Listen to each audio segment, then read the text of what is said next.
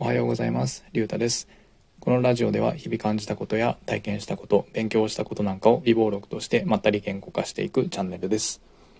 えー今回は FX って純粋に楽しいよねという内容で話していきたいと思います。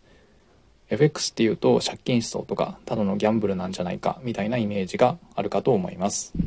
でも FX はリスクをしっかり理解した上でやればそしてリスクを取りすぎずに行えば非常に楽しいものだと個人的には思っています。あと何より人と全く関わらずに完全に一人でできるところも、え個人的には気に入っています。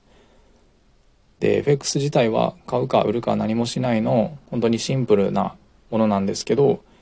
ただそんなにシンプルなものにもかかわらず本とかを読んで勉強しても教科書通りにうまく勝ち続けることができない。そういった難しさがあるところも FX の面白いポイントの一つなのかなというふうに思っています。で実際 FX は99%が負けている世界と言われていて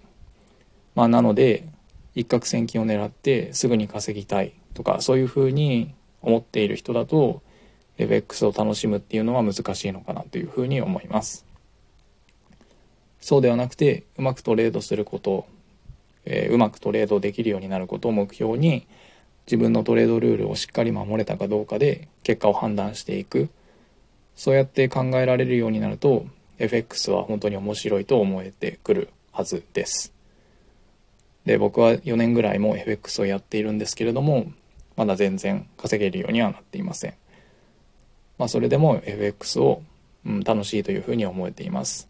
それは何でかっていうとやっぱりこうどのタイミングでこの買うか売るか何もしないかっていうその3つの選択肢をのどれを選択して実行するかを考えてでその選択した結果が、うん、すぐに分かるうまくいったかいってないか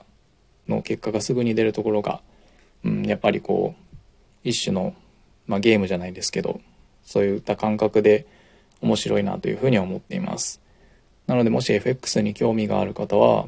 うんと全財産を突っ込んでこう一攫千金を狙ってやるんではなくて本当に一種のゲームとしてゲーム感覚で余剰資金でやるんだったら、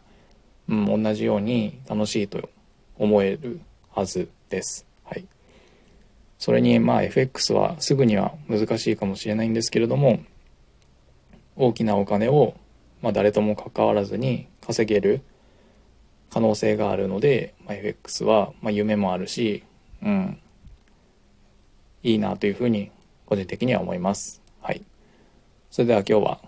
FX で純粋に楽しいのねという内容で話してきました。はい、今日はこの辺で終わりたいと思います。それではお疲れ様でした。